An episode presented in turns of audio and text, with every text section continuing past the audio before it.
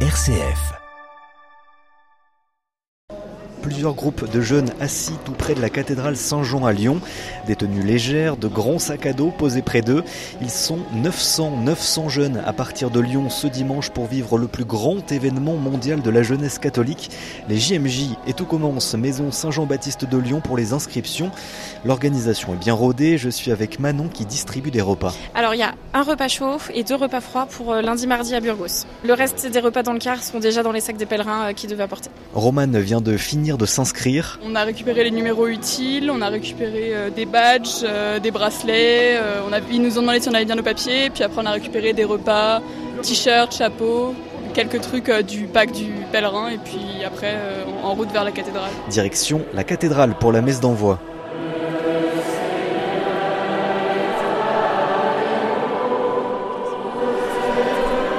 Une messe célébrée par l'archevêque de Lyon, Monseigneur Olivier de Germay. Vivez à fond cette expérience spirituelle. Soyez des chercheurs de Dieu. Laissez Jésus s'approcher de vous. Mettez-vous à son écoute. Il va vous parler. Aux côtés de l'archevêque, l'évêque auxiliaire, Monseigneur Lagadec, heureux d'enfin lancer ses JMJ. Eh ben, c'est la grande joie de se retrouver, c'est la grande joie de se rassembler, d'être dans la ferveur, l'enthousiasme et le- la joie du départ.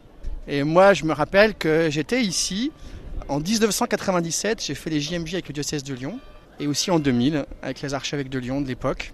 Et donc ça me rappelle ma jeunesse et mon enthousiasme d'étudiant qui découvrait la ferveur, la beauté de l'Église euh, dans sa jeunesse et dans la communion ecclésiale, euh, comme l'a dit l'archevêque dans son homélie, euh, on est dans l'unité de la foi et la variété euh, des charismes. C'est très beau. Ok, du coup, pour les bus, c'est tous là-bas.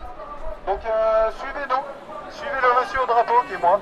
Devant la cathédrale, l'excitation monte à l'approche des bus. On a hâte d'y être, euh, Lisbonne, vraiment.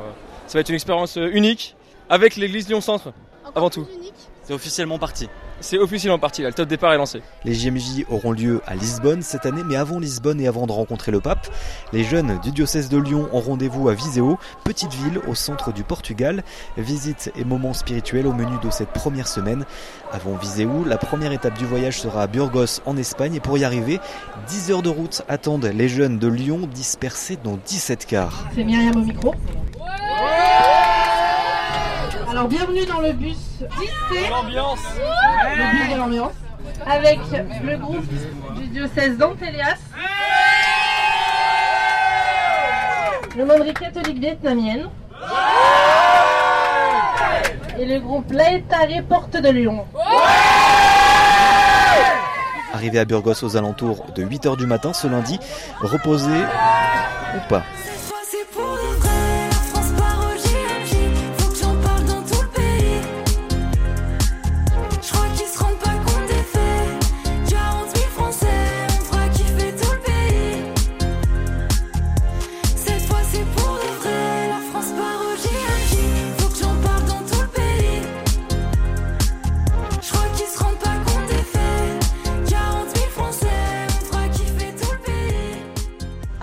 Matinale à Burgos en Espagne, première étape du voyage vers les JMJ de Lisbonne. Les 900 pèlerins de Lyon installent leur tapis de sol, gonflent leur matelas dans un gymnase de la ville. Et c'est parti pour une journée visite à Burgos. Il a fallu que je m'intègre donc à une des 42 routes que comprend le diocèse, qui correspond en fait aux 42 groupes. hein. 42 géographies, le Rouennais par exemple, Lyon Centre, une communauté vietnamienne. Et c'est un accent qui m'interpelle. C'est le diocèse d'Antélias, diocèse libanais jumelé avec le diocèse de Lyon. Ils sont sept jeunes et trois prêtres à avoir parcouru près de 3000 kilomètres pour partir avec les jeunes de Lyon. C'est donc parti pour le jeu et la journée avec eux. C'est un petit jeu, un grand jeu en fait. Père Eli, 29 ans. Il faut visiter quelques places qui sont très importantes ici à Burgos, comme la cathédrale de Sainte-Marie, la chartreuse de Miraflores. C'est une expérience euh, culturelle et spirituelle en même temps. Direction la grande cathédrale Sainte-Marie, la troisième plus grande cathédrale d'Espagne. Et l'intérieur est encore plus beau. C'est c'est la première fois que je vois cette majesté dans une église. C'est majestueux, en même temps c'est brillant. Des dorures dans d'innombrables salles de la cathédrale, des calices en or ornés de gravures. Mais nous, c'est un tout autre lieu spirituel qui nous attend maintenant, la Iglesia del Carmel, un bâtiment beaucoup plus moderne et convivial. Bon, Ellie, on échange la tenue de, de touriste à, à Burgos pour la tenue de prêtre. Oui, nous sommes en train de se préparer pour la messe. Maintenant, on a la messe avec tout le groupe de, de Lyon. Le plus important ici dans, dans cette expérience, c'est l'expérience spirituelle. Le père Étienne Roche, responsable de la pastorale des jeunes, prend la parole. Quand Jésus ressuscite, en fait, il se lève d'entre les morts. Et ça, c'est ce que Jésus veut faire avec chacun d'entre nous aujourd'hui, pendant ces JMJ. Il veut que nous nous levions Se lever, se relever après un drame. Les Libanais connaissent depuis plusieurs années une crise politique et économique. Et derrière la joie et les sourires se cachent des plaies, comme le confie le père Fadi Najem. L'explosion de 4 août, euh, c'est une explosion qui a laissé beaucoup de difficultés euh, dans les cœurs et la vie des, des personnes. Et nous, à l'école où j'étais, euh, on a perdu un de nos élèves. Euh, il avait 15 ans, euh, il est mort. Oui, c'est triste. Mais, euh, mais malgré tout, on doit regarder euh, Dieu et la gloire de Dieu. Il est, il est là. Nous offrons nos vies. Alors espérons un jour que Dieu il va donner une bénédiction au Liban et au monde entier. Nour a perdu son cousin très proche dans une période déjà difficile et sa foi commençait à s'éteindre. Elle a rencontré les jeunes de la pastorale. Ce n'est pas artificiel, mais c'est plus euh, des choses qui viennent du cœur. Et on est en train d'apprendre chacun les expériences qu'il a vécues dans la vie et comment il a fait pour continuer euh, malgré tout cela. Ce n'est pas toujours des hauts, mais il y a des bas.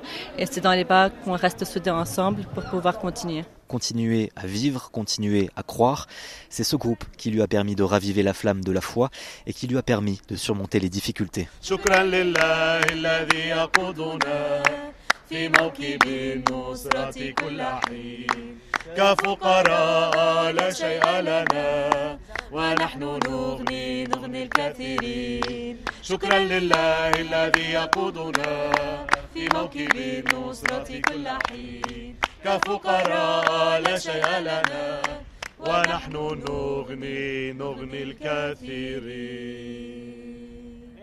C'est le grand départ pour le Portugal aujourd'hui. Les 900 jeunes de Lyon ont rendez-vous en fin de journée à Viseu, la ville qui les accueillera toute la semaine avant de retrouver Lisbonne lundi prochain. Et avant de partir au Portugal, dernière messe à Burgos avec une trentaine de prêtres présents sur scène.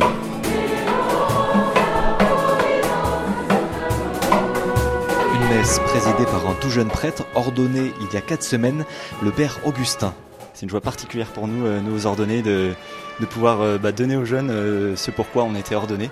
On est encore dans cette génération des 17-35 avec Vincent, donc euh, c'est vrai que c'est particulièrement fort pour nous. On se sent autant concernés que les jeunes et on a envie de leur transmettre plein de choses aussi. Pour le père Vincent, aussi ordonné il y a un mois, le moment est rempli d'émotions, d'autant plus qu'il vit ses deuxièmes JMJ après Cracovie en 2016, un événement déterminant dans son appel à devenir prêtre, et aujourd'hui il veut lui aussi transmettre à son tour. Découvrir que le Christ nous appelle chacun à le suivre, qu'il a un projet euh, d'amour, un projet euh, d'une immense joie pour chacun de nous. Et alors s'ils peuvent entendre cet appel et y répondre, que ce soit pour devenir prêtre, pour se marier, pour quel que soit leur chemin, c'est magnifique. Fin de la messe, préparation du départ pour Viséo. Le père Étienne n'arrête pas, car en plus d'être prêtre du diocèse et responsable de la pastorale des jeunes à Lyon, c'est lui qui pilote l'organisation des JMJ pour les 900 jeunes. Mais même dans les précipitations, cette messe l'a touché. Et en fait, c'était la première fois depuis un an que j'étais vraiment en face d'une très grande partie des jeunes vis-à-vis desquels j'ai travaillé pendant un an. Et c'est la première fois où je les voyais enfin, où j'avais des visages en face de moi. Et pour moi, c'est un enjeu et qui va perdurer aussi pendant tous ces temps des GMJ, de rester au service de ces visages-là, de ces jeunes-là. Parce que donc je suis à, la tête de l'organisation, donc assez pris par les questions de logistique, de gestion humaine. Et c'est vrai qu'il y a un réel enjeu, pas toujours simple, à pas se laisser manger par tout ce qui est logistique et matériel. Mais en tout cas, vraiment, c'est une joie d'être ici, de voir aussi euh, d'être accompagné par autant de confrères.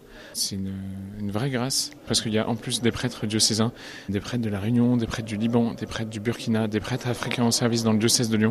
Donc il y a, il y a aussi un vrai, euh, une belle variété euh, au sein du presbytérium de Lyon. La diversité enrichit, comme nous l'explique le père Georges, prêtre maronite du diocèse d'Antélias au Liban. Nous sommes habitués à faire des échanges avec l'Église latine. Alors participer avec l'Église latine euh, au niveau de la messe, aux prières, aux euh, adorations, c'est quelque chose de normal. Mais ce qui est nouveau à nous, c'est de participer avec une grande masse. C'est d'avoir euh, les jeunes euh, de l'Europe en train de prier. Il nous pousse d'être plus dans l'Église, d'être plus présent dans, les, activités euh, ecclésiales dans nos églises maronites ou n'importe quelle église, mais euh, euh, orientale. Une diversité qui renforce la foi des jeunes, une diversité qui sera encore plus concrète avec l'arrivée à Viseo où plusieurs diocèses du monde entier ont rendez-vous dès cette semaine. Bienvenue aux pèlerins qui viennent d'arriver. Bienvenue à Viseu. Bienvenue au Portugal. On va prendre une douche. On va prendre une douche. On va prendre une douche.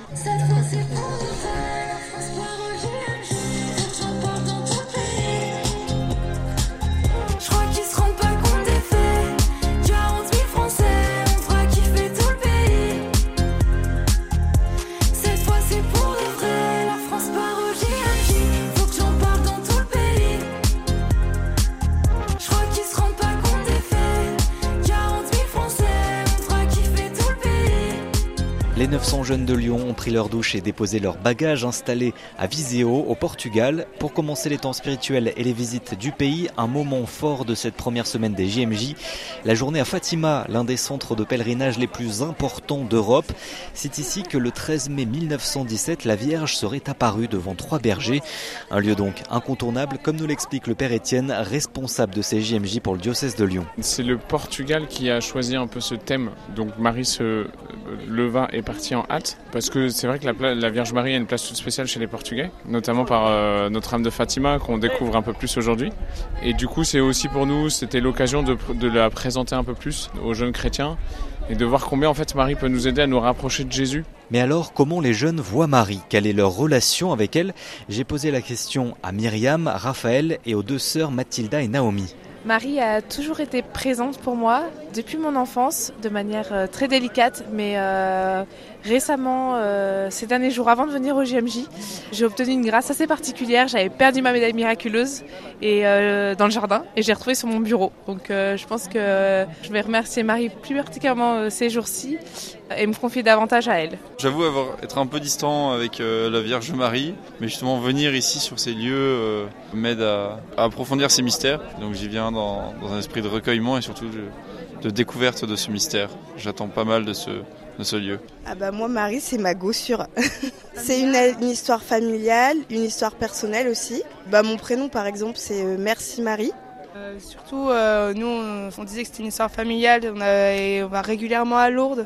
Donc, euh, il y a, on a un peu cette euh, culture de, de demander euh, généralement à la Vierge bah, un petit coup de pouce, à tel point que même devant notre maison, on a une reproduction de la grotte de Lourdes.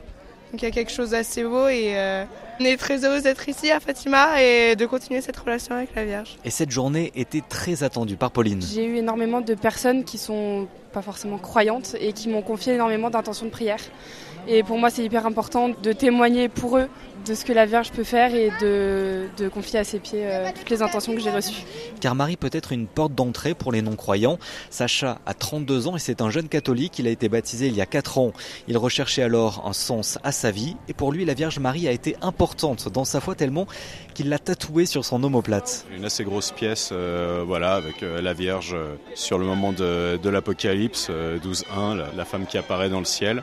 Et de nos jours, en fait, ce que je remarque euh, chez les gens de manière générale, il y a souvent un manque d'humilité et euh, Marie, je pense, c'est la première école euh, là-dessus. Puisque c'est avant tout une créature, elle est avant tout humaine, ça peut être une étape, voilà, Dieu s'est fait homme par Marie et par Marie, nous, on peut se sanctifier. Il y a cette douceur qui fait que, voilà, même pour les jeunes, en fait, quand on tient un chapelet, on est un petit peu comme un enfant, en fait, qui tient la main de sa mère. Et c'est elle qui apprend aux jeunes lyonnais à entrer dans la louange.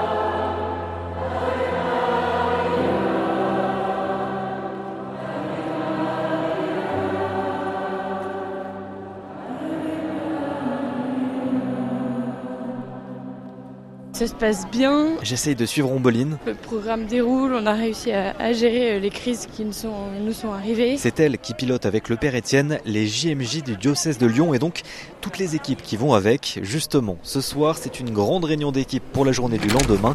Direction le QG. On commence par, euh, encore une fois, pas trop de temps, je l'espère, sur juste un petit pointage de la journée de demain. Déplacer, faire manger, doucher 900 jeunes et planifier leur journée, ça ne s'improvise pas. L'organisation et la logistique demandent un travail titanesque. C'est la première équipe qui est la coordination. Donc la coordination, c'est ceux qui ont la vue d'ensemble, euh, c'est ceux qui ont les pôles en particulier. Donc on a un pôle logistique, un pôle spirituel, un pôle international, un pôle euh, liturgie, un pôle santé. Chacun porte une partie de, de mission. Cela comprend une quinzaine de personnes, 10 de plus avec l'équipe communication. Et puis on a une troisième du coup équipe qui s'occupe, euh, qui s'appelle les volontaires et eux ce sont que des bénévoles qui sont venus pour vivre ce JMJ en étant en service. Ils ont des t-shirts bleus comme celui que porte Simon. On a un programme. En général, on est, on est répartis euh, tout au long de la journée. Le matin, il y a le service, par exemple, comme ce matin. Service petit-déj Service petit-déj. On peut s'occuper des douches aussi le, le soir, le matin. Organiser les flux et euh, mettre un peu d'ambiance aussi. Au total, cela fait environ 40 jeunes, dont 35 bénévoles engagés au service des 900 jeunes du diocèse de Lyon. Mathieu s'est engagé comme bénévole en novembre. Il s'est occupé du budget et gère aujourd'hui la coordination. On est à peu près à 60 000 heures de travail bénévole fourni. Mais derrière aussi, on a compté euh, toutes les heures de responsables de route qui venaient avec nous pour préparer des choses, des petites mains qui sont venues en- sur le mois de juillet nous aider à imprimer des choses. Et puis ensuite, derrière, il y a plein d'heures qu'on n'a pas pu compter, tous les responsables de route qui organisent des choses pour leur propre route. Dans toute cette organisation, difficile de trouver un temps pour soi. On lit de la fatigue sur les visages autour de la table et quelques tensions. Des permanences d'adoration et de confession et de prière des frères. Et je pense que quand on est dans la corde, Baptiste est séminariste et membre de l'orga dans l'équipe liturgie. En fait, derrière euh, une identification dans la cohorde en tant que responsable logistique, en tant que responsable euh, des routes, etc. En fait, euh, on a aussi une certaine fragilité, on a aussi notre identité propre avec euh, des blessures, euh, aussi ce qui fait la, ce qui fait nos réjouissances. Et c'est beau aussi que euh, on n'oublie pas que voilà, on est avant tout euh, une personne humaine qui se doit d'être euh, aimée de Dieu et de recevoir cet amour. Pour se détendre aussi, Sortez les bières, parti la finalité, c'est Mathieu qui nous la confie. Moi, ce qui me, ce qui me fait vibrer, c'est de, de voir les gens heureux. Je suis arrivé dimanche, avant les pèlerins. Quand j'ai vu les pèlerins descendre du car heureux, j'étais tout content. Et quand je suis arrivé à la veillée, euh, nous, on était dans tous les problèmes, tous les imprévus. Et on voit à la veillée tous les jeunes qui étaient là, assis dans les gradins, en train de faire une grande hall là. Et en fait, eux, ils voyaient pas les problèmes. Eux, ils étaient juste heureux. Et, et moi, à ce moment-là, mais je, je, je pense que c'est l'une des plus grandes joies que j'ai eues sur au moins cette année, de voir ces, ces 900 jeunes là dans les, dans les gradins en mode euh, c'est le meilleur jour du monde quoi. C'est bon? C'est bon. Allez. Cinquième Mais ils sont où? Mais ils sont où? Mais ils sont où les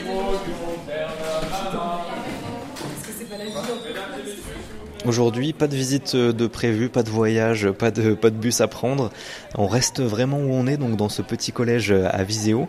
Pour des temps euh, spirituels, hein, il y aura la messe notamment. Et puis il y a des cresseurs. Alors qu'est-ce que c'est des cresseurs? Je vais aller chercher dans le livret euh, du pèlerin pour les Lyonnais. Donc c'est écrit Pendant nos jours à Via Sacra, nous te proposons de prendre du temps pour grandir en portugais crescer. OK, donc c'est ça veut dire euh, ça veut dire grandir en portugais. Réfléchir sur la liberté, comprendre les étapes de la messe, apprendre à chanter en grégorien, échanger sur la foi autour du monde, vivre une lectio divina, partir en mission.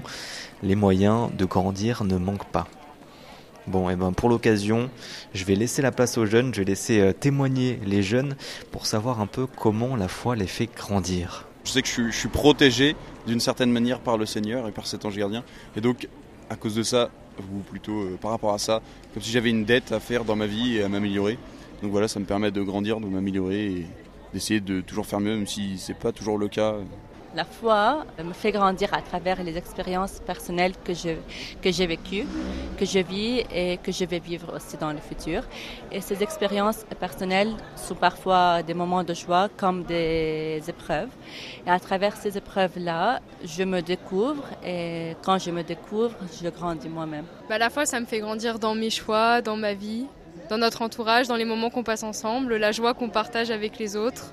Et euh, ça nous permet d'avoir toujours un soutien, de nous accompagner. Ce que je sais, c'est que ça donne un peu un sens à ma vie, de savoir que après, déjà juste le fait qu'après la mort il y ait quelque chose et que t'es pas juste là euh, 80 ans et que tu- en soi tu sais rien, parce que du coup ça donne vraiment du sens. pour euh, apprendre un peu à discerner, pour avoir les clés pour discerner, parce que euh, je pense que c'est très important de placer la prière au centre euh, du discernement. Je sais que moi ça m'a pas mal aidé euh, par le passé, et de manière générale, euh, c'est vrai que ma foi est vraiment un pilier euh, pour euh, les moments où je me sens plus euh, vulnérable, où vraiment j'ai besoin de me sentir euh, soutenue. La foi me donne la force de faire face aux difficultés, surtout les difficultés que nous vivons au Liban. Elle me donne la confiance en soi et me laisse accepter les changements dans notre vie. pouvoir s'arrêter deux secondes, de garder cette intériorité et de pouvoir euh, voilà, s'introspecter. Et, il faut justement pouvoir se poser. Et, je pense que la, la foi est un moyen de garder cette, euh, cette intériorité et, et de pouvoir s'arrêter deux secondes pour se confier, pour en parler euh, avec le Seigneur, etc. Pour moi, Dieu, c'est une épaule sur, le, sur laquelle s'appuyer. Et c'est vrai que, particulièrement dans les épreuves, du coup, je trouve que se remettre à Dieu dans ces cas-là, c'est important. Euh, particulièrement le deuil, je trouve que. euh, ouais, je pense qu'il y a quelque chose d'important quand on a la foi. Enfin, voilà, qui, enfin, le deuil passe un peu mieux, selon moi. Euh, C'est vrai que parfois, surtout dans les moments les plus difficiles, vraiment ne jamais se sentir seul, toujours être accompagné, avoir un, but et ouais, un but à atteindre. Parfois, Dieu laisse nous passer dans des situations qui ne conviennent pas avec notre désir. Mais avec le temps, donne-nous la, confiance que ce qui est passé est bien pour nous. C'est la confiance en Dieu. Pour moi, la foi, ça m'apporte beaucoup de liberté. Pour moi, c'est plus je m'engage, plus euh, je, je désire suivre le Christ, et plus je me rends compte qu'en fait, ça me libère de, des désirs mauvais, quoi. On va dire, euh, par exemple, euh, bah, le- les désirs de la chair, des yeux, de la- de l'argent, des choses comme ça.